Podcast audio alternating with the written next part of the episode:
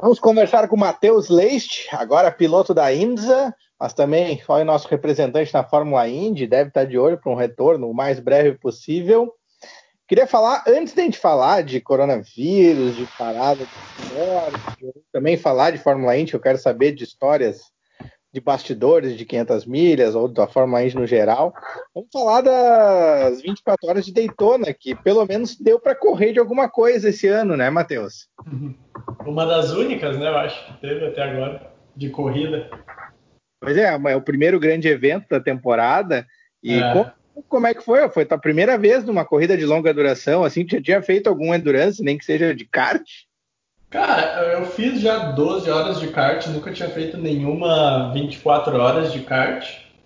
Um, e Daytona, com certeza, era uma das corridas que eu sempre tive na minha lista de corridas que eu quero fazer na minha carreira. E Daytona sempre foi uma delas. Eu acho que uma corrida bem tradicional aí do automobilismo. Todo mundo quer correr, quer ganhar o relógio lá no final das 24 horas, então.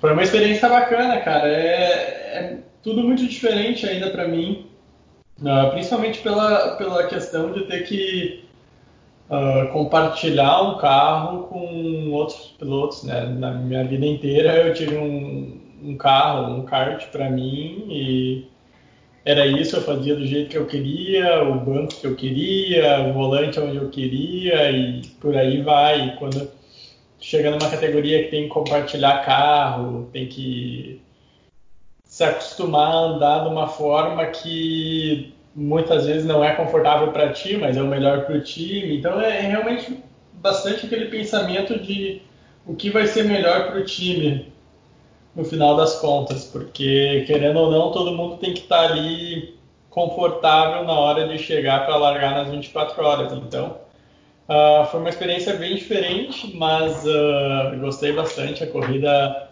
é bem cansativa, mais cansativa do que eu imaginei que ia ser, uh, principalmente da parte física e mental. É, é bem exaustivo, porque muitas vezes tu pega umas, uns trechos de stint que eu, no meu caso, que eu tinha que entrar no carro às duas da manhã e daí antes das duas tu não consegue dormir porque tu tá na adrenalina, daí tu acaba conseguindo dormir só lá pelas 5 da manhã e daí dorme só umas duas horas. Então, toda essa questão do, de dormir, o cansaço, vai pegando e no final da prova o cara já tá bem, bem usado, assim, cansado, exausto.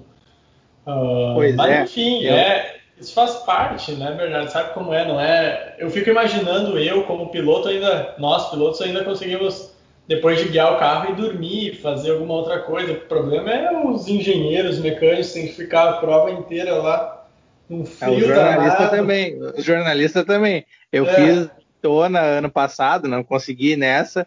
Ano uhum. passado eu fiz Daytona e o total de dormir que eu tive em 30 e poucas horas foi eu deitei na sala de conferências quando não tinha ninguém na formação e fiquei 20 minutos dormindo ali porque eu tava eu não conseguia mais ficar com o olho aberto. Essa foi a minha experiência de Daytona que a gente fique com pena Bernardo? Coloca é uma página Marco, eu só parece, parece vai sair de lá e vai, e vai redigir um blog a 200 km por hora né? Choradeira. É saber do Matheus era a sensação da pista, porque é uma pista tradicional, aquele paredão do oval que tu pega, é muito diferente andar naquela inclinação e também andar de noite, de dia, muda muita coisa, uh, as referências, etc. Cara, uh, é diferente. Uh, vou responder primeiro em relação à pista. A pista é bem legal, cara. Até assim, ela é meio. Não tem muito nada não tem nada muito especial, sabe? É uma curva, é uma pista que tem várias curvas de baixa, que é primeira ou segunda marcha. Uh, tem o bus stop lá, que é, é, essa é legal, assim, uma curva de alta, bem desafiadora, assim. E a questão do banking ali nas, na, o ângulo da, da, do oval é bem inclinado até assim, é bem mais do que eu achei que, que, que era. Então, Uh, na primeira volta dá uma sensação meio estranha, assim, porque tu tá de lado no carro, então tu enxerga meio que na diagonal, assim, não enxerga retinho, sabe? Uh, essa é a única questão, mas depois se acostuma, tranquilo, depois vira o corpo acostuma, então acaba não sendo um fator. O que é estranho, na verdade, é que tu tá sentado dentro do carro. Isso me pegou de surpresa uma, uma hora quando deu um safety car na prova e eu tava dentro do carro quando tem um gap, vamos dizer, tem o safety car, tá, tu tá, vamos dizer, alcançando o safety car e os carros, a linha de carros que tá na tua frente está uns 100 metros, tu não consegue enxergar. É estranho que tu vê os carros do nada, porque como tu tá no banking e fazendo a curva, tu praticamente enxerga um pouquinho da frente do carro e o teto do carro, do teu carro, sabe? Então tu não consegue ver os carros lá na frente, é uma sensação meio estranha, e do nada tu, tá, tu chega embaixo dos caras já, porque tu não tá conseguindo enxergar direito, sabe? Então uh, foram essas as únicas coisas, mas em, em relação à pista, é uma pista legal até.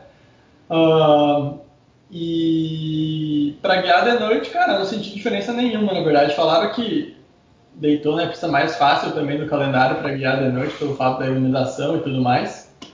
Uh, quero ver quando vai, como vai ser quando a gente chegar em Sebring e, e nessas outras pistas aí, que é um pouquinho mais difícil, falo. Mas Daytona foi tranquilo. Marco, Jefferson, alguém quer fazer uma participação especial aí?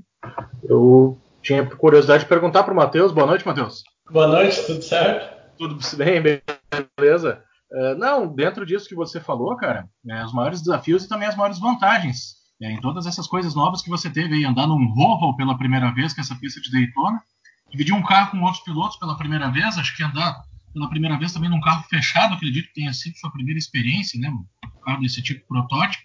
É, o que foi mais difícil, mas o que você, você acha que você aprendeu mais para a sua carreira como piloto nesse, nessa experiência? Cara, acho que é uma, é uma combinação de tudo. Na verdade, um piloto, ele cada vez que ele tem uma experiência nova, ele anda com um carro novo, numa categoria nova, ele está cada vez mais ampliando, vamos dizer, o, o pacote que ele tem de dados com experiências para o futuro, entendeu? Então, uh, qualquer carro que eu for guiar daqui para frente sempre vai me ajudar em algum ponto, porque vai chegar algum momento da minha carreira que eu vou estar em certa pista ou até mesmo um dia talvez eu vá guiar em Daytona com algum outro carro, eu vou ter alguma referência, sabe? Então, uh, uma das coisas que é para mim que eu tive mais vantagens, eu acho, de aprender com esse carro é justamente o fato de agora eu estar tá guiando carros mais pesados, entendeu? Minha vida inteira eu sempre guiei carros que, que foram muito leves, ou no estilo Fórmula, que são carros com bastante downforce, pouco peso, bastante força, uh, bastante potência. Então, uh, essa questão do protótipo ser um carro gigante, pesado, bastante potência, ele, ele é bem uh, difícil de guiar. Então, essa eu acho que foram dificuldades, mas ao mesmo tempo eu teria que ter essas experiências na minha carreira para também poder evoluir crescer como piloto. Então, estou uh, tentando aproveitar o máximo, aprender o máximo. Tem muita coisa para aprender com esse carro ainda. E no final das contas, cara, é difícil essa questão de ter muitos pilotos por carro pelo fato de que tu olha, vamos dizer, antes de começar uma final de semana de corrida, tu acha que sempre vai ter bastante tempo de de pista, mas tu chega no final de semana de corrida não tem nada de tempo de pista, porque tem que dividir o carro, cada piloto vai andar 10 minutos só, então é aquela questão toda, mas até então tem sido uma experiência super boa e estou super ansioso aí para o retorno da, das corridas para a gente continuar o trabalho e acelerando forte. Ainda sobre o carro, eu queria saber se dá alguma sensação de segurança a mais, tu tá ali no meio de todas aquelas carenagens e proteções e não tá com a cabeça para o ar, ou é, na verdade, te atrapalha mais por tu não ter tanta visão, por estar tá mais preso no meio do carro? Qual é o equilíbrio disso? Cara, a questão da segurança eu acho que é muito relativo. Uh se sente seguro num carro quando tu está confortável num carro e tu tem a mão do carro. Se tu tá num carro que é de alguma forma não esteja andando da forma que tu queira, o carro não se torna seguro no teu ponto de vista, entendeu? Então, uh, é ruim, tipo, eu já guiei esse carro, esse protótipo agora em Daytona, teve alguns treinos que a gente fez, o carro era muito traseiro. Em momento algum me senti confortável nessas circunstâncias, entendeu? Porque é um carro pesado e tudo mais. É um carro que se tu faz um erro é muito, é muito mais difícil de recuperar, dar uma passada reta, o carro não para igual um Fórmula. Então, tem essas diferenças. Um Fórmula ele te dá espaço para errar um pouco mais do que o protótipo, pelo fato de que, ao mesmo tempo que tu erra rápido, é fácil de parar o carro, é fácil de manobrar o carro. Esse carro é tudo muito grande, então tudo acontece mais lento dentro dele, entendeu? Então acho que o principal fator num carro de corrida, tu se sente bem, tu se sente seguro quando tu está confortável dentro do carro, na questão de que tu tem um bom carro, o carro é rápido ou o carro é bom de guiar, entendeu? Acho que esse é o principal fator. No meu ponto de vista, é indiferente uh, num Fórmula que nem tem a cabeça para fora, diversas vezes eu me senti muito seguro num Fórmula e isso nem, nem passa dentro da tua cabeça se é, se é perigoso ou não, entendeu? Se passar, é, quer dizer que tem alguma coisa errada ou já, já tá uns desses mais lento. eu queria aproveitar essa, essa pergunta do Bernardo e perguntar a tua opinião do, do rei ou do ralo, do, sei lá como a gente fala em português, uhum. do, da Fórmula Indy, o novo. O que, que tu Sim. achou do design? Eu, não sei se tu chegou a experimentar alguma coisa ou participou de algum, algum tipo de desenvolvimento, mas o que, que tu achou do design e, e, e a tua opinião sobre, sobre, sobre o, o novo formato? Porque muda, tudo, muda completamente o que é a corrida. Então, o seguinte, o que aconteceu foi que ninguém de piloto participou muito do desenvolvimento.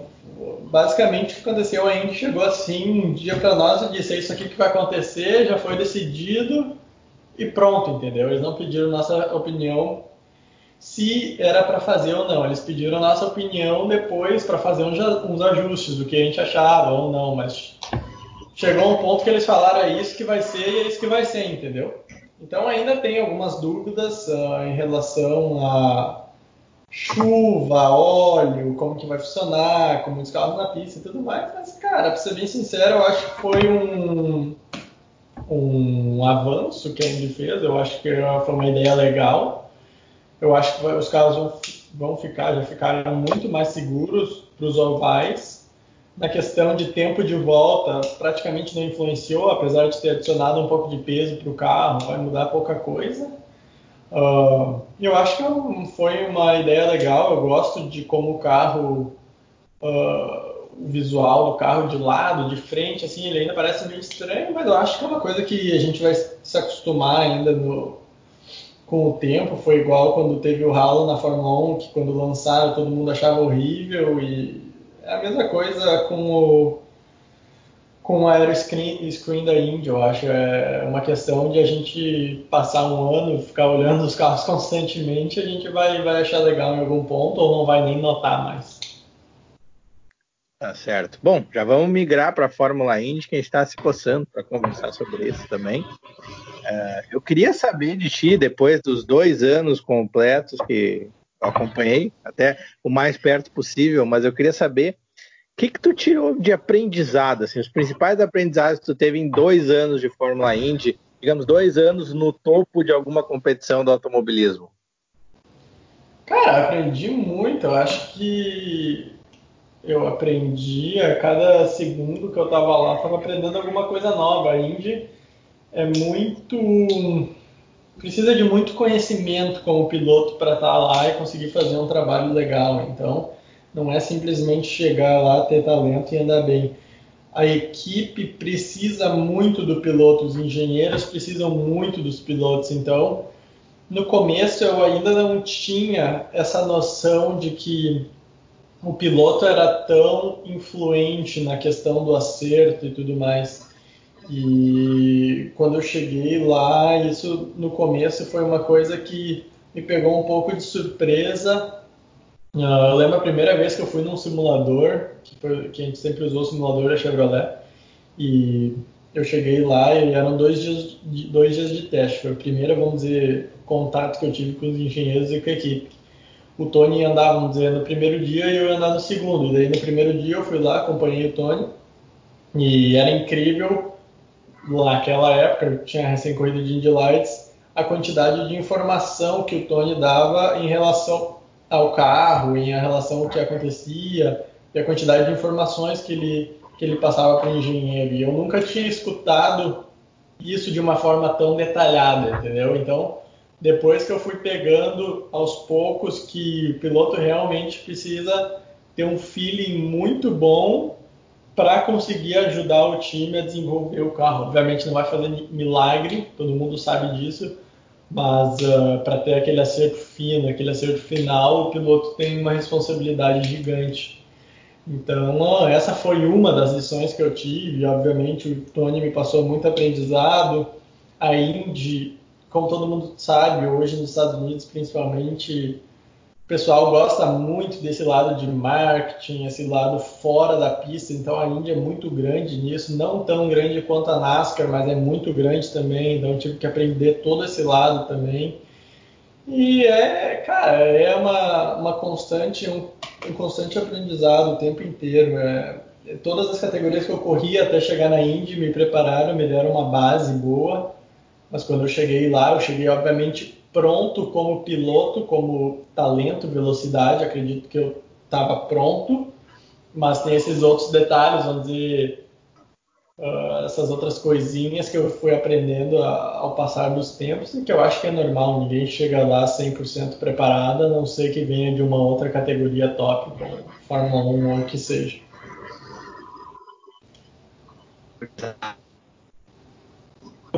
Mas eu, Bernardo. É, uh, Bernardo Alô? falando em aprendizado. Oi. Pode falar, Marco. Falando em. Uh, acho que o Matheus caiu. O Matheus tá aí? Tá aqui. Eu tô aqui, tô aqui. Falando em aprendizado, eu queria dividir uma história triste de aprendizado que eu tive na Fórmula Indy também. Não sou piloto, mas é bem uhum. triste. 2018, Sonoma, tu tava lá, saindo do carro, final da corrida, luz perfeita, trabalhando como fotógrafo. Me posicionei bem no pit wall. Peguei toda uma sequência de foto na Magic Hour de tu saindo do carro, tirando o capacete, falando com as pessoas, tu ficou dentro do carro um tempão ainda saiu, tirou umas 40 fotos de todo aquele movimento de final de corrida, assim, porque ninguém ninguém estava em volta ali, só a equipe, a equipe já guardando as coisas, mas tu estava ali concentrado ainda, passou uns 5 minutos dentro do carro, 3 minutos dentro do carro. Saiu do carro, fez todas aquelas fotos lindas, luz perfeita, assim. Saí correndo para mostrar pro Bernardo as fotos dentro do, do Media Center. Esqueci o cartão da câmera. Sério? Sério. Esse, esse foi meu aprendizado com a Indy em 2018. Não é possível. O bom é sempre ter um cartão no bolso. Bernardo ouviu, o Bernardo ouviu toda a minha via, toda a viagem de volta para Los Angeles. O Bernardo me ouviu me, me, xingando eu mesmo sobre o cartão que eu esqueci. Ah, foi um chororô terrível. É... Aquela pista é legal, né? Falando em. Aquela pista é muito legal, é... mas. Aquele, aquele lugar lá é bacana demais. É, mas para quem está trabalhando na pista durante a corrida é uma trabalheira sem, sem tamanho, porque eles não têm muita estrutura. Sobe e é e só, desce, né? É só lomba, sobe e desce, sobe e desce. Nossa, Eu lembro. Tu chega cansadinho em casa depois. É legal, aquela pista ia ser legal de ter voltar pro calendário. Verdade. E a região ali, a região ali é muito legal. Né? Muito. Não, não, Jefferson, não tem... tu ia perguntar alguma coisa, Jefferson? Eu teria várias perguntas para fazer, mas eu vou. Posso fazer vou, a primeira. Eu vou seguindo teu roteiro, eu vou seguindo teu roteiro, Bernardo. Tu é o nosso AJ Não há roteiro, Jefferson. Pergunte o que tu quiser, avance o roteiro. Vai lá. Ok, então já, então já que eu te indiquei como AJ Foyt desse podcast, dessa gravação, é exatamente sobre ele que eu queria saber, Matheus. Uhum. Você fala muita coisa do Foyt, pelo grande personagem, o grande piloto e a grande personagem folclórico que ele é, né? Então uhum. os caras falam que ele mesmo, não sei se hoje, mas em outros tempos, ele mesmo acertava o carro, não sabia direito o nome de piloto. Era uma figura completamente única. Como é que foi a tua relação com ele? O que, que, tu tem a contar pra gente aí do, do AJ Forte? Cara, foi uma experiência legal, assim, no começo o pessoal meio que botou um pouco de medo em cima de mim, tipo, putz, tem que cuidar, o AJ é muito brabo, sei lá o quê bate nos pilotos, umas coisas assim, né? Putz, eu falei, caralho, tem que andar na linha, né? Mas, cara, desde o começo ele sempre foi super gente boa comigo. Eu acho que uh, ele sempre gostou de mim, assim, não sei porquê, mas a gente sempre se deu bem. E, cara, não teve uma vez, eu acho que ele brigou comigo, eu acho. Na verdade, teve uma vez só que eu dei uma panca no treino lá, ele não tava no treino, acho que eu dei sorte. E daí eu vi ele depois de umas duas semanas e ele veio me perguntar por que eu tava acelerando tanto no treino. Mas não foi briga nem nada, ele só deu uma intimada assim. Mas comparado com o que o pessoal falava, falam que ele era muito bravo, né? Como chefe de equipe. Ah, como piloto também, todo mundo sabe, mas. Enfim, cara, é, é bem legal assim correr pro time dele e por ele, apesar de todas as dificuldades que a gente passou. Ele é uma lenda né, nos Estados Unidos e, e é incrível ver assim, depois de tantos anos ainda vai na pista quando chega em Indianápolis, cara, o cara não consegue caminhar, não dá para ele respirar em Indianápolis de tanta gente que tem ao redor dele. Então, uh, é incrível e foi super bom as experiências que a gente passou junto. Obviamente, uh, ele sempre foi no passado, no, nos anos 70, 60, sei lá quanto tempo atrás, ele realmente botava a mão na massa e fazia os acertos do carro, mexia, ele era meio que um mecânico piloto. E hoje em dia todo mundo sabe que não é mais assim, mas ele sempre está lá por perto e adora conversar com os mecânicos. Ele tem vários mecânicos no time que ele mantém no time, mesmo sabendo que tem gente melhor para contratar. Quando ele gosta de alguém, ele mantém. Então tem gente lá no time que está com ele já faz 30 anos. Então uh, o time é realmente um time bem familiar, assim, tem o filho dele que comanda agora, uh, uma, tipo, ex-namorada dele lá que cuida da parte da, de, de mídia, essas coisas assim, então os mecânicos, uh, o próprio chefe da equipe, assim, é um cara que, tá, que era mecânico dele há sei lá quantos anos atrás, então é uma equipe muito tradicional e que tem muita gente que está lá já há muito tempo. Então essa foi uma experiência muito boa, apesar dos resultados difíceis, mas uh, estar tá ao lado dele foi sempre sempre deixa todo mundo um pouco nervoso e ansioso por ele ser quem ele é. E ele fala alguma coisa, ele se mete de alguma forma do tipo, é, acerta o carro dessa forma, pilota dessa forma, faça isso, faça aquilo? Cara, ele pouco, assim, para te ser bem sincero, ele chegou a dar algumas opiniões em relação ao acerto do carro, como os engenheiros estavam perdidos e tudo mais, ele tentou dar alguma ajuda algumas vezes, mas ele está fora, vamos dizer, num carro de corrida já faz mais de 20 anos, entendeu? Então, para ele, ele realmente está um pouco atrasado, ele já tem 80 e poucos anos, então. Uh, mas, enfim, ele está sempre presente, sempre na pista, sempre motivando, ajudando nos ovais. Ele gostava sempre de vir dar alguma dica ou ajudar, falar alguma coisa, então Uh, foi sempre muito bom ter, ter ele nas pistas, apesar de em 2019 ele, ele não foi em muitas corridas porque ele tem vários problemas de saúde, de coluna, joelho, então ele não conseguiu ir em muitas das provas, mas uh, em 2018 eu acho que ele foi em praticamente todas as corridas. Pois eu vou fazer duas perguntas em uma aqui. Uh, eu queria saber como é que é, uh, chegou ali na Fórmula Indy, e conviver, principalmente em Indianápolis, conviver com essas figuras é, maiores que o esporte, quase, assim, um Mario André, cruzar com o Mário Andretti, até os mais Rick Mears, ou os menos imortais, assim, os próprios brasileiros, Tony Canan, Hélio, ou os que já ganharam 500 milhas. Como é que é o convívio também com esses pilotos mais experientes e com a gurizada, e uma coisa mais de bastidor, assim? Cara, é legal, a Índia é um pouco diferente da Fórmula 1, né? Nesse sentido que tem muita gente com muita história ainda correndo na categoria ou ao redor da categoria, entendeu? Então uh, é super bacana chegar, principalmente em Indianápolis, como tu disse, e compartilhar a pista e momentos com, com pessoas e pilotos que sempre olhou e almejou chegar ou um dia ser como eles, como eles são. Então uh, e até mesmo em questão com os brasileiros, o Tony e o Elinho, encontrar eles na pista, encontrar o Elinho na pista, tá lá em Indianápolis, tu tá num treino praticando corrida e o Elinho tá ali te passando e tu passa ele, tu fala, porra, é o Elinho aqui, entendeu? Pensando na cabeça. Então é. Cara, foi uma experiência muito boa e com certeza Indianápolis é um lugar especial. Eu que nunca tinha ido para lá até eu correr minha primeira corrida lá, que foi Indy Lights em, em 2017. Foi uma experiência muito bacana. Se, se Deus quiser, eu vou ter muitas outras oportunidades de estar lá e talvez vencer um dia naquela pista. Gurizada, senão eu vou emendar mais uma pergunta. Eu queria saber, já que tu falou em Indianápolis, acho que é uma das, das coisas mais interessantes e importantes que a gente teria para conversar contigo. A pista em si de Indianápolis, esquecendo toda aquela coisa do evento, mas a pista em si e a corrida de 500 milhas naquela pista. Quais são os maiores desafios? É, é, é uma pista difícil? Não é tanto assim? Qual, qual, foi a tua impressão sobre Indianápolis e uma corrida de 500 milhas naquela pista de Indianápolis?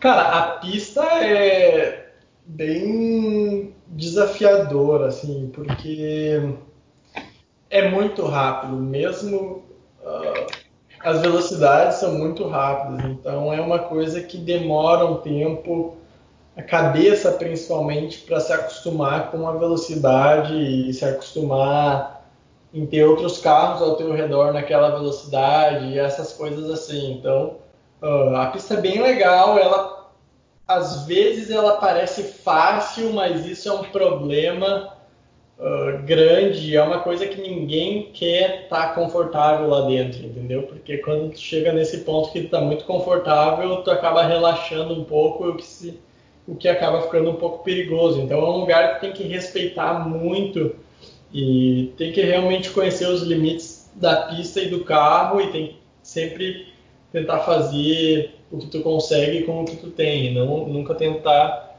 passar do ponto. Mas é um lugar sensacional, cara. As primeiras voltas que tu dá lá é realmente uma sensação muito diferente e correr lá a prova das 500 milhas é é uma sensação, cara, indescritível, assim, quando chega no dia da corrida e tem, sei lá, quantas 300 mil pessoas assistindo e, e tu vai fazer as voltas de apresentação e tu vê quanta gente tem na pista e daí tu vai largar e daí tu se dá conta que tu nunca chegou na, na, na curva 1 com três carros lado a lado até aquele momento. Então, é um monte de novidades que tu vai tendo durante a prova de coisas que tu ainda não presenciou até aquele momento, entendeu? Então, uh, a minha primeira Indy 500, principalmente, foi uma sensação, uma experiência muito diferente e foi uma corrida muito legal. As minhas duas Indy 500 que eu, que eu participei, inclusive, foram ótimas experiências, apesar de, de as duas eu ter tido alguns probleminhas que me impediram de, de terminar melhor do que eu terminei, mas uh, a corrida foi muito legal, uma corrida mentalmente provavelmente a mais difícil que eu já fiz na minha vida, justamente por toda essa questão da pressão que tem antes da prova, da questão de que tá todo mundo lá naquele lugar há quatro semanas, tá todo mundo lá pronto para aquele dia e é aquele dia que conta. Nada mais que tu fez nas últimas quatro semanas não importa. O que importa é as decisões que tu toma naquele dia. Então uh, é o que todo mundo quer, é chegar naquela corrida, vencer aquela corrida. Os times falam daquela prova por praticamente o ano inteiro, termina ali, o time já está pensando o que tem que fazer para melhorar para o próximo ano, então o campeonato da Indy realmente se resume naquele lugar, naquele mês e naquela prova, é basicamente isso. O Bob Anser, que eu dividi um almoço com o Bob Anser, por coincidência, ele me disse que a pista ensina a cada volta que tu tem que fazer. É uma metáfora interessante, apesar é. de ele ser bem de antigamente. Não, cara, faz muito sentido, porque a pista é muito sensível com sol e com o vento. Então é uma pista que, vamos dizer, chegou lá às 9 da manhã, a curva 1 ela é um pouco dianteira, a curva 3 é um pouco traseira e a, 3, e a 2 e a 4, vamos dizer, é neutro. E passou uma hora e meia, e daí tem um pouco mais de sol, vamos dizer, na 2, Daí a curva 2 agora tá a traseira, então fica mudando o tempo inteiro, cara. E assim como o vento, cara, é uma loucura. Então é muito fácil de se confundir, às vezes, em Indianápolis com o acerto do carro, porque do nada tu fala, putz, o carro tá perfeito. Daí chega na. passa duas horas, o carro tá um lixo. Daí chega no dia da corrida ou do qualifying, tu nunca sabe como exatamente vai estar o carro. Esse, esse tipo de informação é passada para ti por algum tipo de pelos engenheiros ou é tudo meio que no chute tu sente na primeira volta quando tu sai do pit? Não, a gente sabe mais ou menos uh, a, a, principal informação é em relação ao vento. Uh, o sol, o piloto que, que meio que que tem que saber e tem que analisar quando ele vai para a pista. Não porque... tem, não tem como estar medindo a temperatura da, não, a temperatura do asfalto? Não, não, só da, do asfalto na frente do box, o que varia, entendeu? Porque a, pista, a curva que tem sombra, que normalmente a curva 1 sempre tem sombra. Bom, é... bom tá, aí, tá aí como é que nós vamos ganhar essa corrida, Matheus? Tá aí, bota um de nós em cada canto lá, asfalto, já estamos em vantagem. é isso aí. Então, cada lugar dessa pista que pega sombra ou pega sol, é, passa uma, um feeling diferente para o carro. Então, normalmente no lugar onde tem sombra, o carro tem mais grip. E onde tem sol, o carro tem menos grip. Só que isso, quer, isso traz um milhão de fatores, porque não quer dizer que ter gripe quer dizer, às vezes, que o carro fica traseiro, entendeu? Então, por aí vai. São coisas que a gente fica debatendo dia e noite para saber exatamente como vai estar a pista para o dia da corrida e para o dia do, do qualifying assistindo pelo menos. Desculpa, Bernardo. Fala, Marco, vai. Então, assistindo pelo menos, eu queria comentar com o Matheus. Vendo as 500 milhas pela TV, a gente tem uma impressão de que, na maioria do, do, das edições da prova, quem ganha é o cara que vai acertando o carro durante a corrida. Já, já viu inúmeras vezes os, os caras largando com os canhões de carro e eles não têm fôlego para chegar até o final. Acontece alguma coisa, o carro perde desempenho. É, você como piloto lá dentro, a sensação é essa mesmo, que os caras que no fim se dão bem são aqueles que durante a prova vão, vão colocando o carro em condição? Cara, sim e não. Depende um pouco do carro e do ano. Uh, se a gente voltar um pouco para os anos uh, que tinha o DW12, principalmente, o carro ele era tinha tanto downforce e era tão na mão que sim, o piloto que conseguia tirar mais do carro durante a, a corrida, seja no pit stop, seja uh, adicionando mais asa, adicionando mais jacker ou mexendo nas barras, que conseguisse fazer um melhor assento, um acerto, ele muitas vezes conseguiria uh, ter benefícios a respeito disso no final da prova. Mas hoje em dia, com o carro novo, ele tá um carro muito mais sensível. E tá um carro muito difícil de saber o que, que tu precisa. Então, cara, normalmente quem larga na frente, ou os caras que a gente sabe que vai andar na frente, eles já largam com o carro rápido e eles sabem que vão ser rápidos.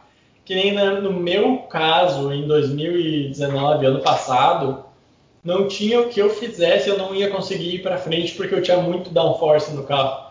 Então o carro andava muito pouco na reta comparado com os outros carros. Ele era bom de andar no tráfego, ele era bom de fazer curva, mas eu era muito vulnerável nas retas, entendeu? Então, sim, dá para ir para frente mexendo durante a corrida, mas se não tem um carro bom de cara já, não, não, não vai conseguir ir a lugar nenhum. Mas esse acerto de um pouco, exagerado era para compensar alguma coisa que o carro não te entregava? Não, até que o setup do carro era bom, mas é escolhas que tu faz quando tu larga no meio do pelotão. Se tu larga na frente, é muito mais fácil tu andar com um carro com menos downforce, porque tu sabe que tu não vai estar tá no bolo lá com 10 carros ao teu redor. Tu normalmente vai estar tá andando com dois, três caras. Os caras que andam na frente, eles sempre andam com menos downforce do que os caras que andam lá atrás. Como eu não classifiquei bem em 2019, larguei em 22 acho, 21 eu sabia que eu tinha carro para ir para frente, mas eu, ao mesmo tempo eu sabia que é muito di difícil ganhar uma corrida dessas largando onde eu estava, porque tu tem que priorizar um acerto, entendeu? Então eu não, largando onde eu estava, eu não tinha gripe mecânico suficiente para andar com um pouco downforce como os caras na frente estavam andando, entendeu? E aí quando você está numa situação como essa que você é, tá com mais downforce, vê que o carro não tem aquela competitividade com relação a tantos outros, qual é que é a estratégia? Você fica ali tentando ficar na volta do líder, dar um pulo no gato na estratégia de, de pit stop? Como é que você age quando você está numa situação assim? Cara, na verdade tem que ver como, como o jogo tá, tá indo e como as coisas estão funcionando. Para quem sabe, esse último carro está muito difícil de ultrapassar, então uh, os últimos, uh, as últimas duas edições teve bem menos ultrapassagens do que os anos anteriores, então a estratégia sim faz uma grande diferença. Mas para ser bem sincero, cara, em estratégia de Indy 500 é decidido na hora. Não existe quem quem traça a estratégia e fala que ah, eu vou parar nessa volta por causa disso, por causa daquilo, não existe isso, porque ninguém sabe quando vão vir as amarelas, ninguém sabe o que, que vai acontecer a cada ponto da prova. Então, uh, conta ali muito com um bom estrategista e um bom chefe de equipe para conseguir analisar a corrida, ver o que está acontecendo e fazer a chamada na hora certa falar de carro acertado, carro não acertado, pelo que eu acompanhei, claro que acompanhei ao largo, né, sem ter todos os bastidores, apesar de tu me passava alguns. Uh, ah, 2018, vocês tiveram os treinos de pré-temporada e parecia bem promissor, vocês estavam andando no bolo. Começou a temporada e ainda parecia que vocês estavam no bolo, tanto em St. Pete quanto Phoenix. E aí depois começou um meio lomba abaixo que, na verdade, nunca se recuperou, nem contigo nem com o Tony, só em etapas pontuais. O que, que aconteceu? Cara, não aconteceu nada. Eu acho que foi no começo da temporada foi muito ilusório, porque era um carro novo e ninguém tinha acerto ainda, ninguém sabia como ia ser e o que ia acontecer, então Uh, é basicamente todo mundo começou do zero, mas para quem acompanha a Fórmula Indy sabe que as equipes com dinheiro têm, têm a oportunidade de, de desenvolver muito mais os carros do que as equipes pequenas. Então as equipes grandes têm diversas oportunidades e trabalham muito em cima dos dampers, principalmente, que é os amortecedores do carro e ao passar do tempo, eles começam a abrir uma vantagem em relação às equipes pequenas e fica muito difícil de competir, entendeu? Obviamente, isso não é desculpa para nós andar tão mal durante as duas temporadas, uh, porque a gente tinha um budget melhor do que algumas outras equipes pequenas, então a gente deveria estar andando melhor. Mas aí entra uma outra questão de fatores. É, a equipe tinha diversos problemas, a questão de engenharia era muito fraca, perto do que deveria ser. Os nossos amortecedores eram muito ruins, a gente não tinha uma base nenhuma da onde, nem da onde ou o que procurar para melhorar, então uh, os engenheiros realmente entraram num poço sem saída e eles não sabiam o que fazer. Então é, é complicado, porque o piloto em si ele tem influência até certo ponto, mas ele não consegue fazer milagre.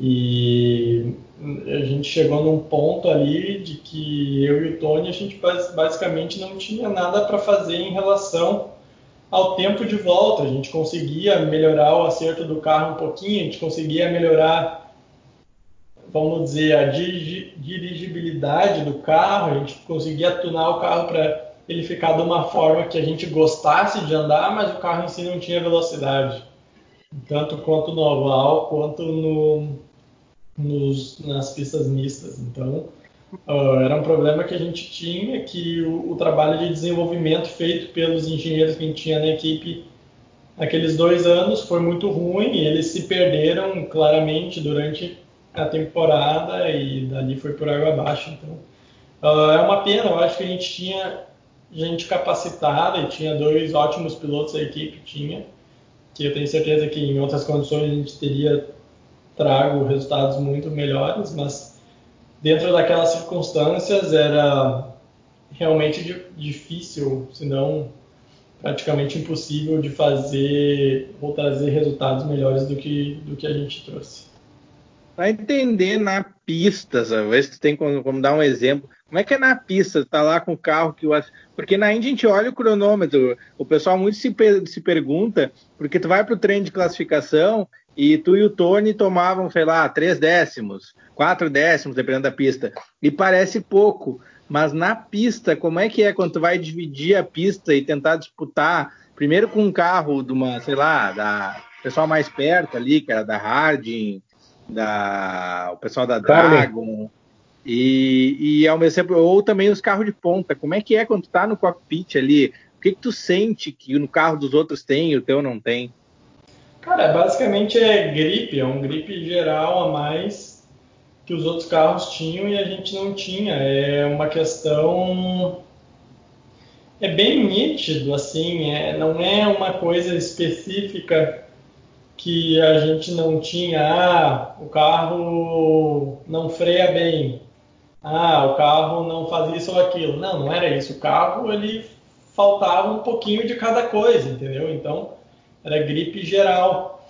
E para nós muitas, diversas vezes, eu e Tony, a gente ficou muito perto de ir, vamos dizer, para um, uma, um Q2, ali a parte 2 do quali, por realmente milésimos, ou às vezes dois décimos, mas a gente sempre estava para a parte de trás dos dois décimos, nunca na parte da frente dos dois décimos. Então, uh, isso que era complicado. E a Indy tem uma coisa que nas pistas mistas é muito difícil de ultrapassar e a posição que tu larga é muito, muito, muito importante. Então, uh, o fato de ter um, um lugar bom para começar a corrida te dá um, diversas oportunidades a mais. Então, como a gente era muito ruim de quali, eu acredito que o nosso pace de corrida não era tão ruim, mas a gente sempre estava tão para trás que a gente era não tinha o pace para recuperar o tempo perdido, entendeu?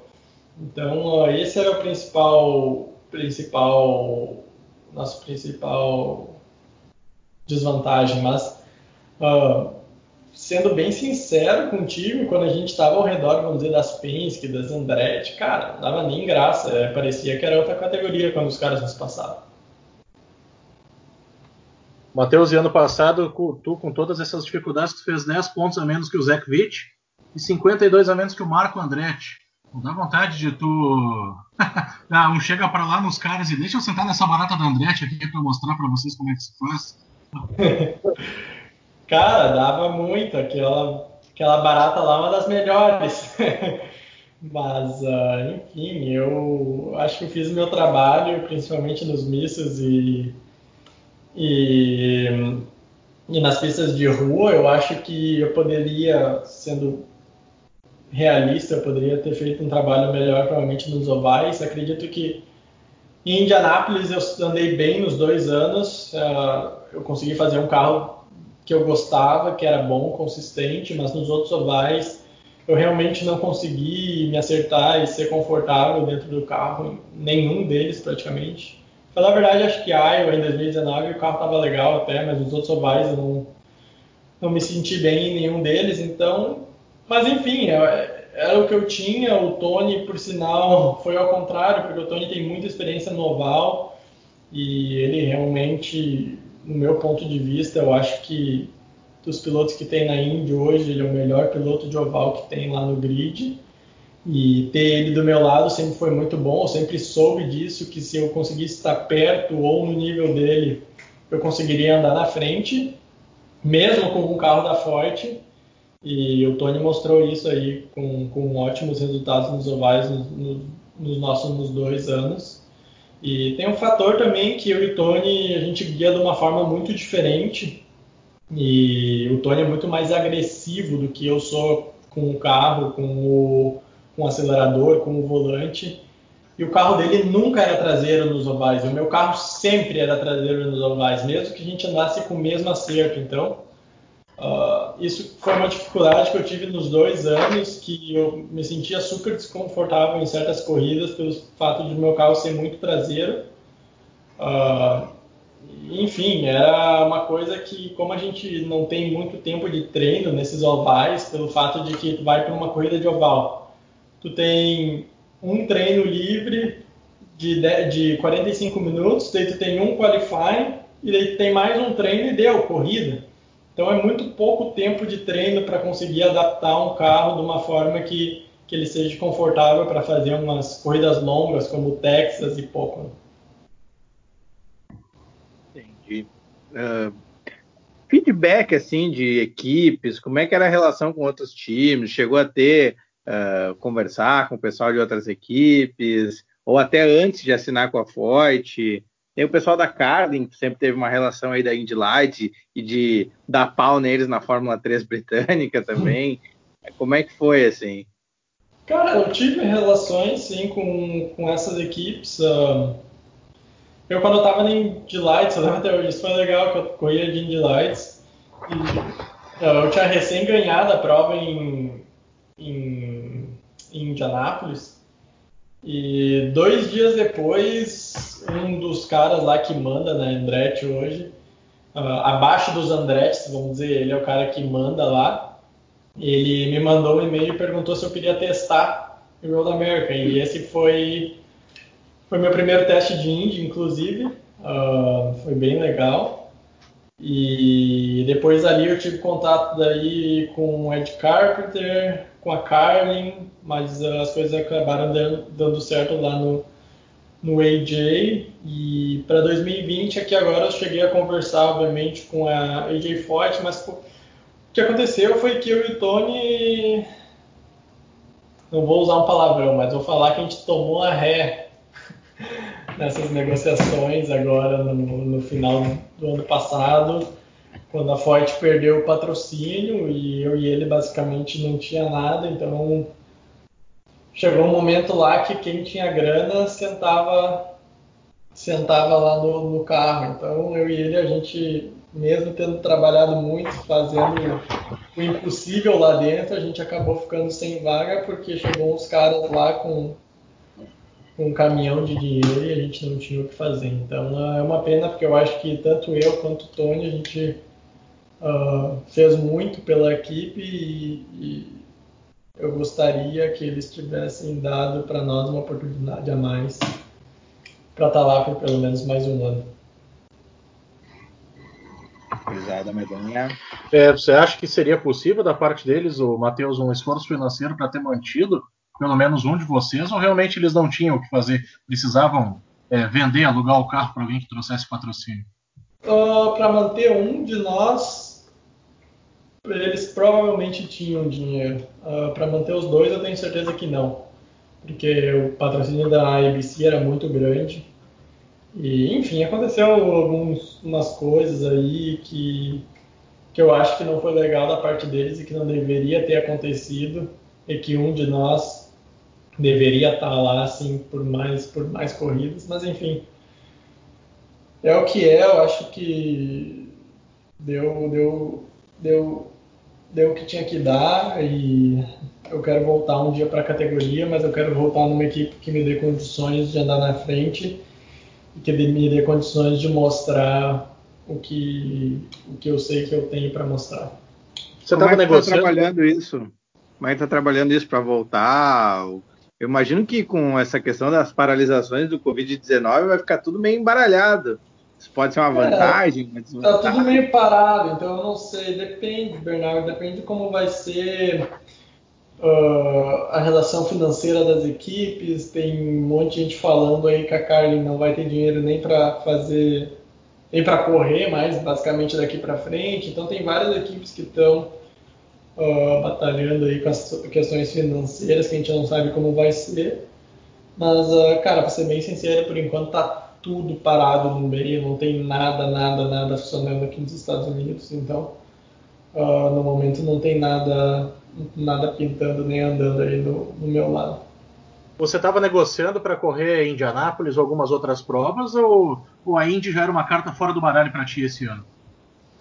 Não, cara, não era uma carta fora do baralho. Eu negociei, uh, não estava negociando com nenhuma equipe para fazer só Indianápolis. Ideia sempre foi correr o campeonato inteiro. Enfim, quando eu, eu, vi que não ia dar e que a gente não ia conseguir estar lá full time, eu achei que era como eu tive essa, essa oportunidade de correr pela JDC. Uh, ah, algumas corridas uh, da IMSA era o melhor que eu tinha no momento e eu falei, não, quer saber, eu acho que aqui a gente está batendo numa, numa porta que não vai abrir, então vamos vamos pular antes que tudo arruine de uma vez e vamos sair por enquanto antes que não dê nada, entendeu? Então acho que foi uma alternativa que eu tive e tive que sair porque ali realmente não tinha onde ficar uh, no momento. Então, enfim, acho que foi uma decisão, mas uh, a IMSA é uma categoria que está crescendo muito, é uma categoria muito grande já. Uh, por incrível que pareça, é uma equipe que é uma, uma companhia uma categoria que tem mais dinheiro do que a Fórmula Indy, pelo, fato de que tem muito, tem muito mais montadoras correndo lá, uh, principalmente nas categorias uh, de GT. Então uh, é um campeonato super legal e está crescendo muito nos Estados Unidos e eu estou feliz de estar correndo lá por enquanto. Pois é, é... Eu me perdi na pergunta que eu ia fazer. Mas eu volto. É. Não, então, então antes de achar outra pergunta, Bernardo, eu queria só oferecer para o Matheus o Peugeot, né? O Bernardo tem um Peugeotzão lá, 1.6 preparado. Se quiser pintar como ele te empresta para dar umas voltas. A gente vai correr às 6 horas de Guaporé. Tô dentro. o seguinte, eu ia perguntar, se daqui a pouco, porque Indianápolis ela meio que tem aquela coisa, as vontades próprias dela.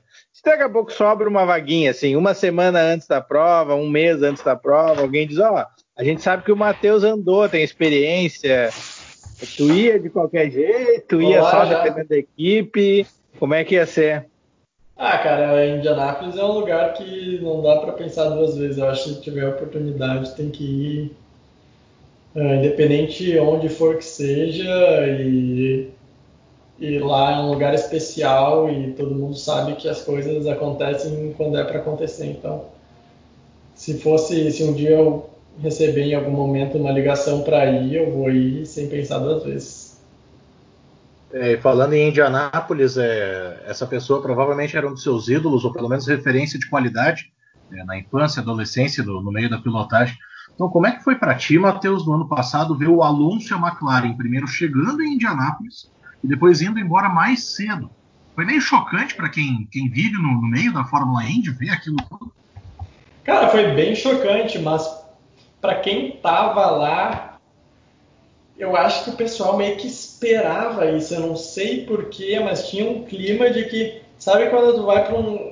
Tu parece que sabe que sabia que aquilo ia acontecer, que alguma coisa não ia dar certo ali. Então, eu tive uma impressão que teve um ar assim durante o final de, durante a semana inteira de que aquela coisa não ia dar certo. E quando o Alonso bateu na, no treino, sei lá que dia foi, acho que uma terça ou quarta-feira, e que eles demoraram dois dias para consertar o carro e ali todo mundo já viu que a coisa não estava não tava nem um pouco boa pro lado deles e e, cara, para ser bem sincero, eu acho que. Eu não vou falar que eles mereceram, mas eles chegaram lá com um ar de que eles sabiam o que eles estavam fazendo e que aquilo lá era fácil perto do conhecimento que eles tinham. Então, enfim, é, eu acho que eles subestimaram um pouco a corrida em si, mas uh, isso tenho certeza que esse ano eles já vão chegar com outros olhos para a corrida e para mim, eu acho que foi uma pena. Eu estava ansioso para correr contra o Alonso. É um cara que, como tu falou, sempre assisti correr. Ele era bem naquela época onde, quando ele ganhou os campeonatos que ele ganhou na Fórmula 1, foi bem na época que, que eu estava começando a entrar no meio do automobilismo. Então, eu estava começando a assistir. Ele foi o cara que andava na frente sempre. Então, uh, foi, foi super legal estar tá, tá dividindo a pista com ele, mesmo que que no final das contas ele não acabou não correndo. Tem uma peculiaridade que aquele treino em si, eu tava lá, foi cheio de alternativas e vocês também tiveram que tomar uma decisão, é. Fez uma volta que não era tão boa assim, e ali vocês mudaram acerto ou só a volta que não encaixou? E como é que decide ali na hora, vamos, não vamos, ou é fácil de decidir, né, com medo de depois não conseguir um tempo melhor? Cara, ali na verdade o que aconteceu foi que meu carro tava uma bosta. Foi isso que aconteceu. E. Cara, deu uma coisa errada lá. O engenheiro deu uma viajada forte e ele fez uma coisa que não era para ter feito. Enfim, ali, quando eu terminei aquele quali, as duas primeiras voltas foram super boas. Eu disse, carro destruiu os pneus na terceira volta, na quarta volta eu tava praticamente me pendurando para não bater. E eu só trouxe o carro, terminei o quali para terminar, porque eu sabia que não ia dar em nada, e quando eu terminei o quali, eu já sabia que a gente ia ter que requalificar, que aquele tempo não ia nos levar a lugar nenhum.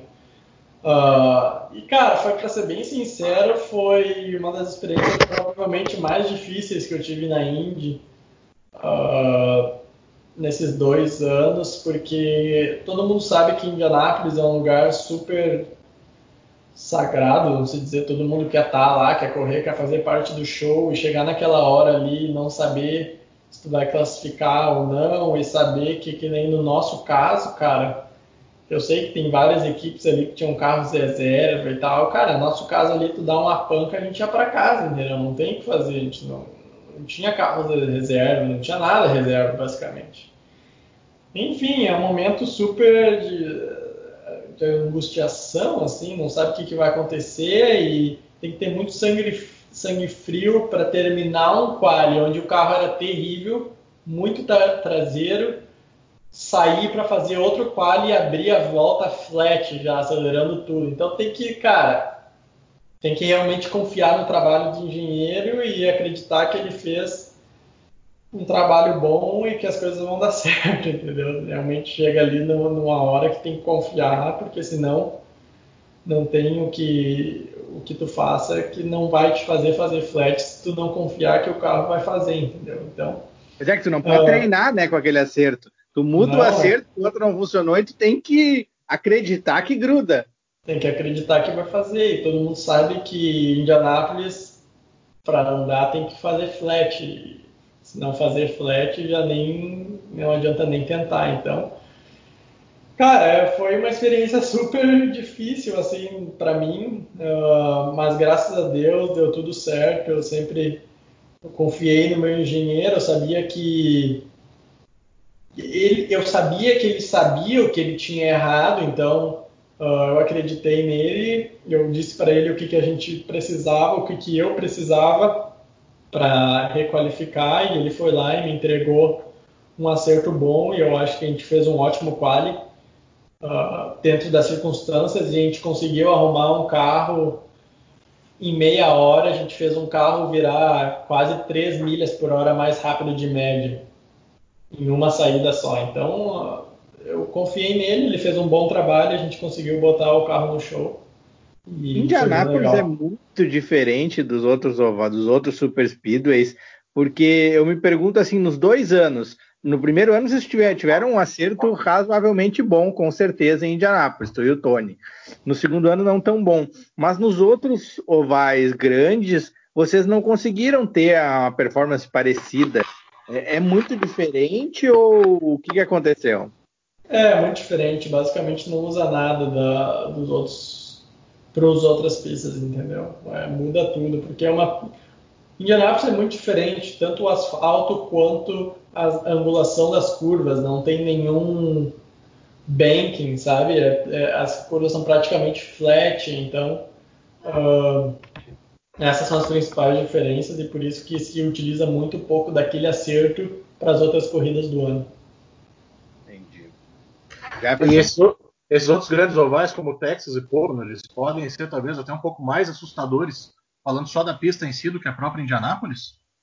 Sim, pelo fato de que tem muito pouco treino comparado com Indianápolis. Cara, Indianápolis, para bem ser sincero, é o menos desafiador em termos uh, como vou explicar isso agora? É, o menos desafiador dos três super speedways que tinha na Indy nos anos que eu corri. Pouco no e Texas era muito mais uh, desafiador do que Indianápolis, do meu ponto de vista. Mas por que, Matheus?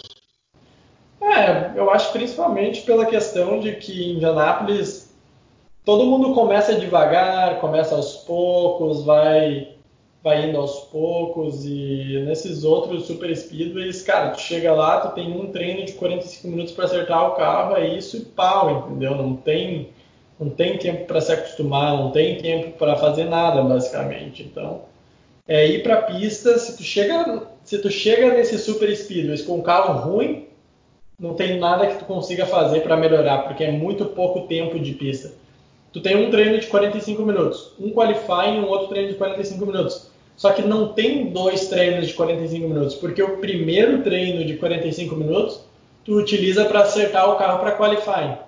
E o segundo treino tu usa para acertar para corrida. Então, basicamente, tu tem dois treinos que um não ajuda no outro. Tu não tira nenhuma informação do primeiro para usar no segundo, porque o primeiro é totalmente focado no quali e o segundo é totalmente focado na corrida, entendeu? Sim. É, não, realmente é bastante complicado, acho que. Mas a gente acho que faz isso por uma questão principalmente de custos, né? Porque aí basicamente é o carro que você vai ter é aquele que desceu do caminhão, não tem muito que, o que fugir daquilo.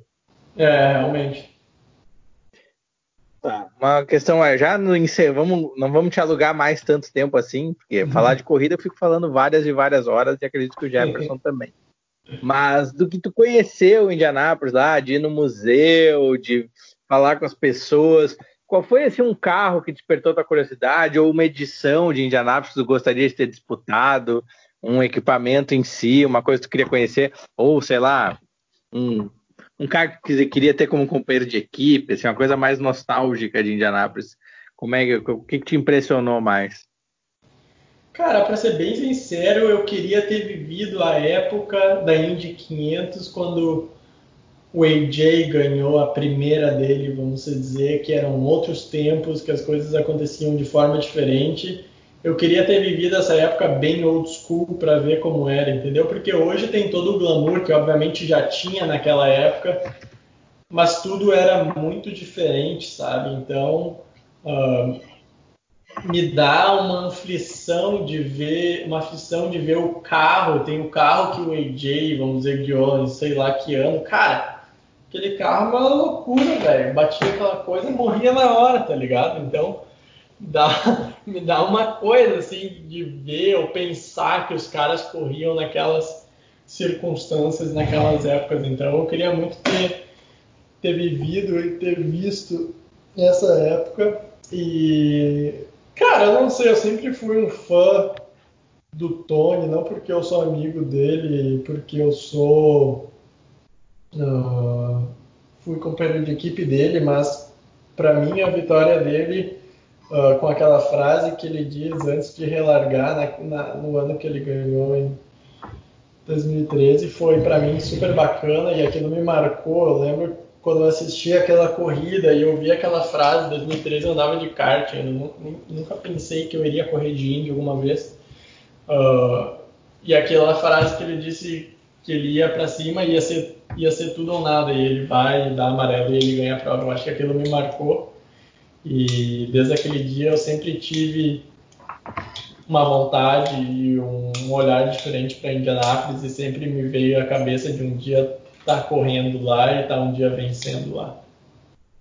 Aquele, Mateus, aquele lugar é realmente mágico. Né? O, o, Jefferson chorou na gift shop, né? Não deu nem tempo de entrar no. no, no, no... o Jefferson ia é, falar, eu acho. É, é, justamente, né? A gente está falando de Indianápolis e que tem um novo dono, né? É, teve, teve algum contato com o Roger Pace, que além daquela gravação com o carro do Ayrton Senna, o pessoal da, que vive no meio da Indy, como é que tá vendo essa coisa do Roger Pence que tem assumido o comando de todo o negócio? Cara, eu acho que tá todo mundo super ansioso e, e esperançoso. O Roger é um cara que vive o meio, ele é apaixonado pela Indy e eu acho que não poderia estar tá em mãos de, de uma pessoa melhor. Então, tenho certeza que ele vai fazer um ótimo trabalho.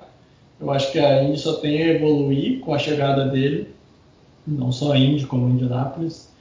Uh, eu tenho certeza que ele vai fazer tudo o que ele pode pela categoria e eu acho que isso sim vai dar uma ajuda de a categoria melhorar mais ainda e talvez voltar a, a ter a importância e o tamanho que tinha naqueles anos que a Indy era gigante aqui nos Estados Unidos. Eu vou cometer uma heresia para o Jefferson aqui, ele vai ficar indignado, mas como Ai. um dia é marcante, e eu sei que tu tem como referência também, tu tem até tatuado o carro dele no braço. Porque o, o Jefferson não gosta dele? Chegou a dar uma voltinha de Fórmula 1 de Ayrton Senna, mas como é que é essa referência que tu, na verdade, tu nem acompanhou a carreira dele quando ele ainda estava andando de Fórmula 1, mas mesmo assim é tua referência.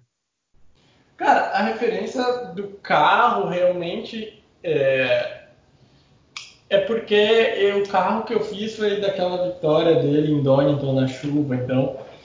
E Donington foi um lugar onde eu ganhei meu campeonato de Fórmula 3 e onde eu tive minha primeira vitória nos carros, foi minha primeira vitória na Inglaterra. Então, Donington me traz muitas memórias boas da minha carreira e, e o Senna teve aquela volta também lá, então acho que esse foi um dos principais motivos uh, de eu ter feito esse carro foi justamente o fato de tudo isso ter a ver com a pista, não só em relação uh, ao carro e a ele, mas uh, ele é sempre um cara que me trouxe muita inspiração e obviamente ele morreu em 94, eu nasci em 98 e eu nunca assisti, obviamente, na vida real, mas já vi diversos vídeos, livros e ele sempre me inspirou uh, com a velocidade, com a frieza e, e, sempre que eu assisto alguma coisa dele me dá arrepio e me, me traz uma, algo a mais. Então, uh, por esses motivos que eu sempre admirei e gostei muito dele, mas eu também admiro muitos outros pilotos e, e eu sou apaixonado por pessoas, não só pilotos, pessoas que, que trabalham duro e dão o melhor de si a todo momento. Eu acho que esse é meu, minha maior inspiração. Brasileiros históricos da Indy, como o Gil e o Emerson, você teve algum contato com eles?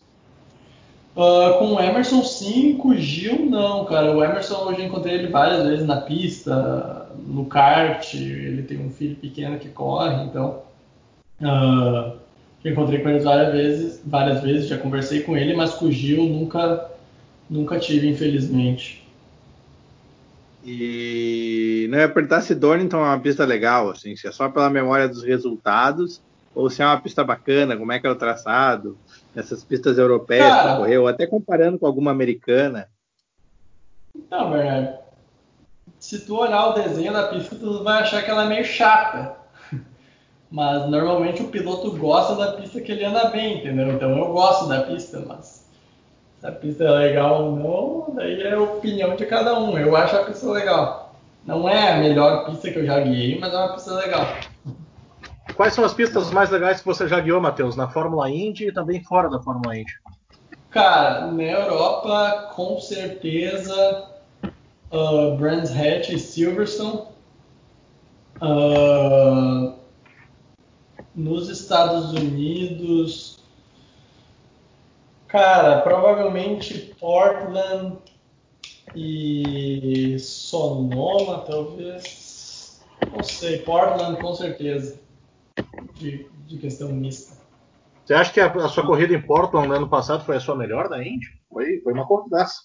Sim, com certeza. Em termos de resultado não foi, mas em termos do que eu tinha e do que eu fiz com o que eu tinha, com certeza foi a minha melhor corrida na Indy uh, dos dois anos.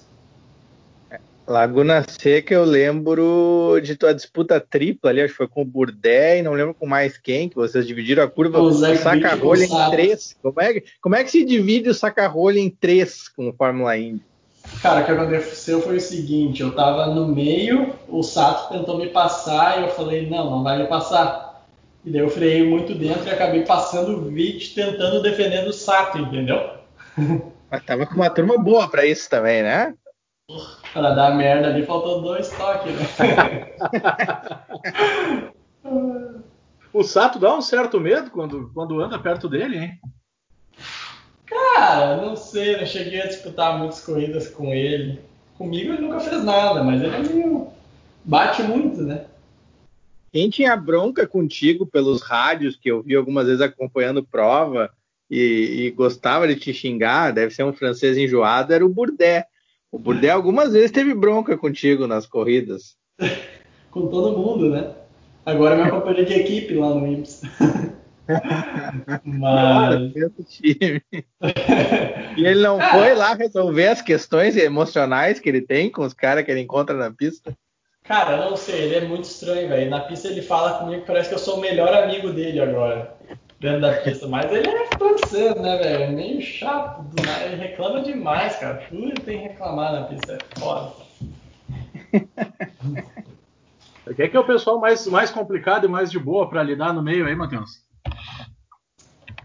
Cara, pra ser bem sincero, o pessoal na Índia tudo. O pessoal na Índia eu acho que é mais tranquilo do que o pessoal na Fórmula 1. Não sei porque eu tenho essa impressão que o pessoal leva as coisas mais. Mais suave, o pessoal não se estressa muito. Mas, pra ser bem sincero, nunca tive problema com ninguém, a não ser esse fato do Burdé aí lá em Long Beach em 2018. Fizeram uma fechada nele e ficou bravo.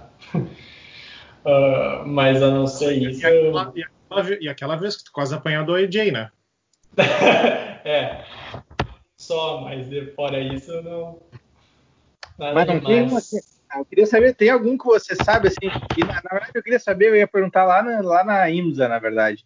Tem muito piloto perna, mão de pau, assim, tem muito cara ruim que você se encontra nessas provas de endurance, que tu olha na pista e tu sabe que o cara é ruim. Cara, mais ou menos Sim e não. Uh, tem, nos protótipos é basicamente só piloto profissa, entendeu?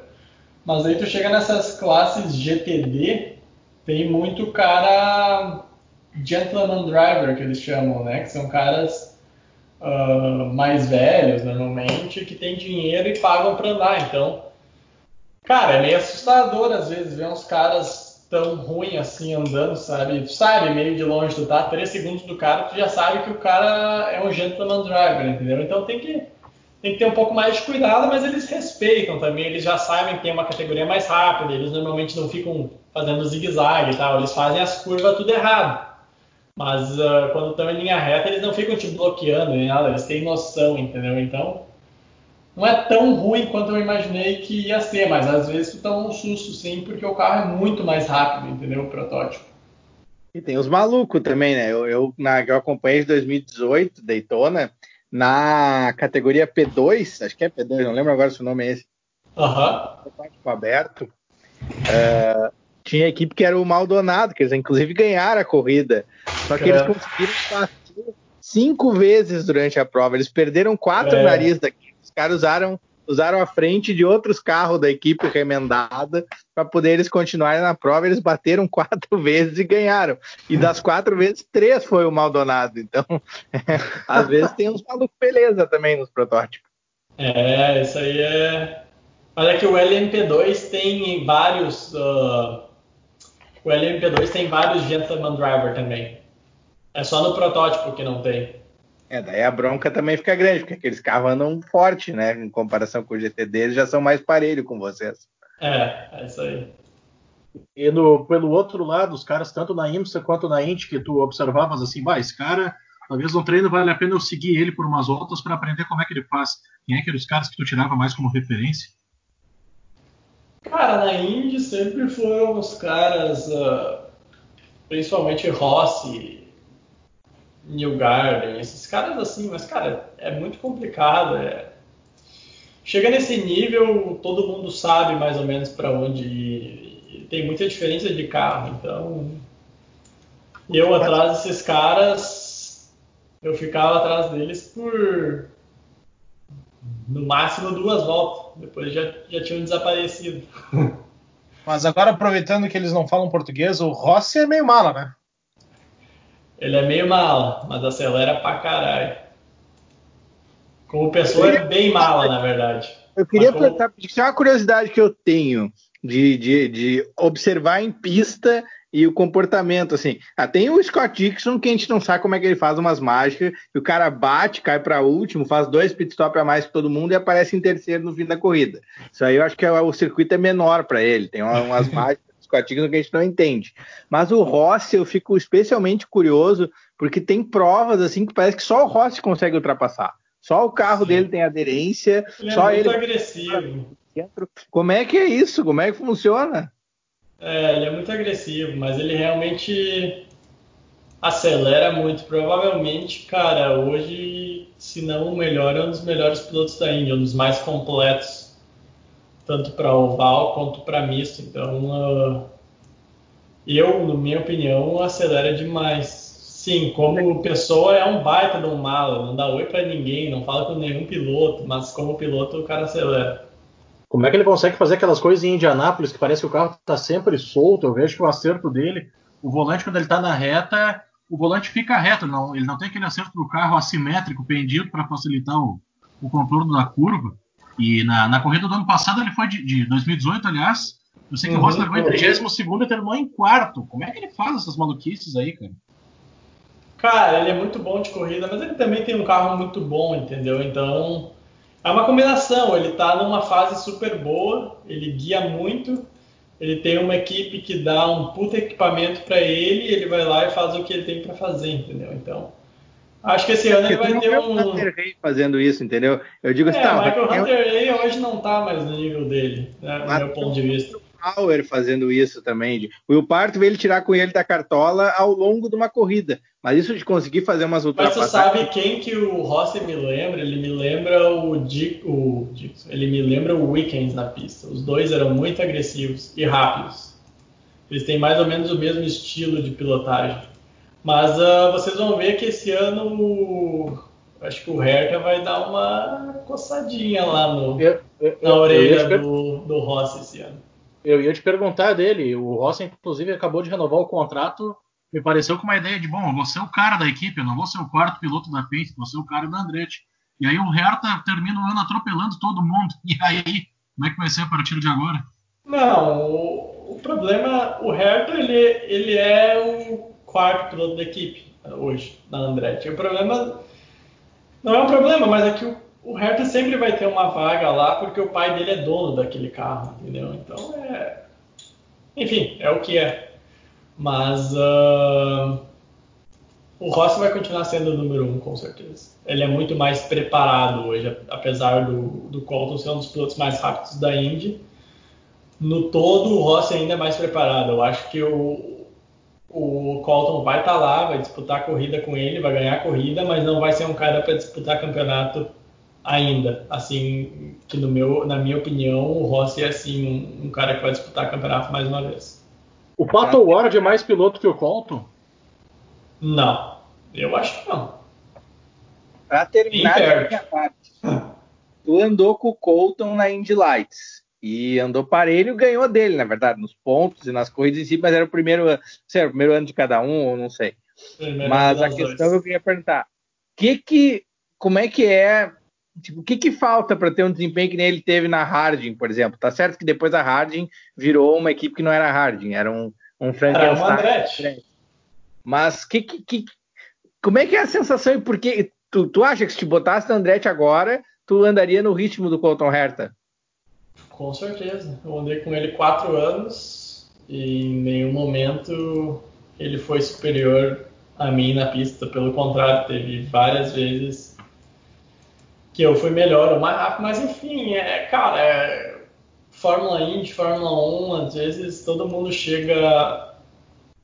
É, é muito difícil, é, tem que estar no lugar certo na hora certa e se tiver que ser, vai ser, entendeu? Então, não tem muito o que fazer. Eu sei que eu sou um piloto tão bom quanto ele, e eu sei que se um dia eu tiver uma oportunidade de andar num carro tão bom quanto que ele andou o que ele anda, eu vou conseguir fazer um ótimo trabalho, mas uh, até acontecer fica só só no que eu acho que vai que eu consigo fazer, entendeu? Então é complicado, mas ele tinha um dos melhores carros que tinha lá no passado já e, e ele conseguiu fazer um ótimo trabalho. Eu não, eu não fiquei surpreendido de forma alguma, porque eu sempre soube que ele era um ótimo piloto, um piloto muito rápido.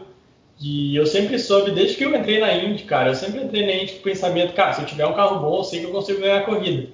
E o dia que ele ganhou a corrida no Texas foi mais uma vez que provou para mim mesmo que eu sabia, eu sempre soube, se eu tivesse um carro bom para andar na frente, eu teria condições de ganhar a corrida. E aquele dia que o Colton ganhou no Texas, eu soube, isso mais uma vez me comprovou que se um dia eu tiver a oportunidade, eu sei que eu, que eu posso estar lá e conseguiria também bater de igual para igual com aqueles caras. Grande prova disso é o Rossi, né? Que até já esteve na Fórmula 1 e não, não, não se manteve por lá. Sim. E é um puta piloto. Mais alguma pergunta, Jefferson? Mais alguma pergunta, Marco? Que nós já estamos aqui há uma hora e vinte, eu não já alugamos bastante aqui a, o Matheus. Eu queria saber o, rapidinho o que, que o Matheus pensa da, da, de futuro na carreira, se pretende insistir na Indy, se considera é, migrar de vez para a IMSA, talvez, sei lá, categorias menores de GTs e turismo que tem nos Estados Unidos, NASCAR, que é uma categoria em que tem bastante dinheiro envolvido. O que, que tu consideras aí para a sequência da carreira, Matheus? Cara, eu vou considerar o que vier pela frente, que tiver de oportunidade, uh, eu vou agarrar. Se for nos Estados Unidos, vai ser. Se for na Europa, vai ser. Se for no Brasil, numa Stock Car, vai ser. Eu estou aberto para qualquer coisa. Uh, obviamente que meu sonho, coração é fazer uma carreira e ter sucesso na Indy, mas todo mundo sabe que automobilismo abrange e é muito maior do que só uma categoria ou duas, Fórmula 1 e Indy. Então, Estou super feliz onde eu estou. Esse ano eu vou focar o máximo que eu consigo uh, em fazer um bom trabalho lá na IMSA e as coisas vão acontecer da forma que é para acontecer. E é isso aí, vamos que vamos. Tá certo. Muito obrigado, Matheus. Obrigado, Jefferson. Obrigado, Marco. Obrigado a vocês. Continuamos acelerando a 300 por hora.